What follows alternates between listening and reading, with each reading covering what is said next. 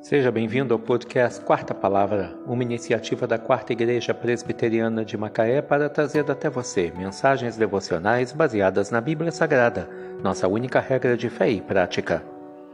Nesta quinta-feira, 20 de julho de 2023, veiculamos da quinta temporada o episódio 200, quando abordamos o tema A Recompensa da Humildade. Mensagem devocional de autoria do Reverendo Hernandes Dias Lopes, extraída do devocionário Gotas de Sabedoria para a Alma, baseada em Provérbios 16, verso 19. Melhor é ser humilde de espírito com os humildes do que repartir o despojo com os soberbos.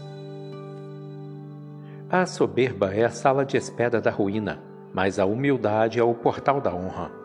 Os soberbos despencam das alturas de sua altivez para a vala profunda do fracasso, mas os humildes fazem uma viagem do vale para o topo, da humilhação para a honra. Os soberbos alardeiam sua felicidade, mas a taça de sua alegria está cheia de lamento. No entanto, a verdadeira fonte da alegria é a humildade. Os humildes de espírito são bem-aventurados. Não são apenas felizes, mas são muito felizes. São os humildes de espírito que saboreiam as finas iguarias no banquete da felicidade. Aos humildes de espírito pertence o reino de Deus.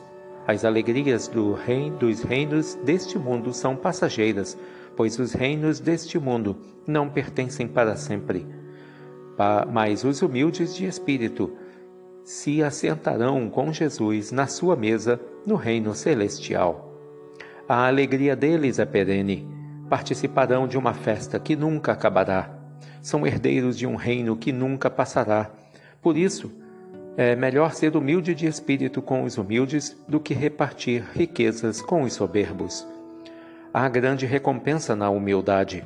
Os humildes são exaltados por Deus. A Ele pertence a salvação. A humildade é melhor do que riquezas, pois ser humilde de espírito com os humildes é melhor do que viver entre os soberbos repartindo os seus despojos. Melhor é ser humilde de espírito com os humildes do que repartir o despojo com os soberbos. Provérbios 16, verso 19. A recompensa da humildade. Que Deus te abençoe.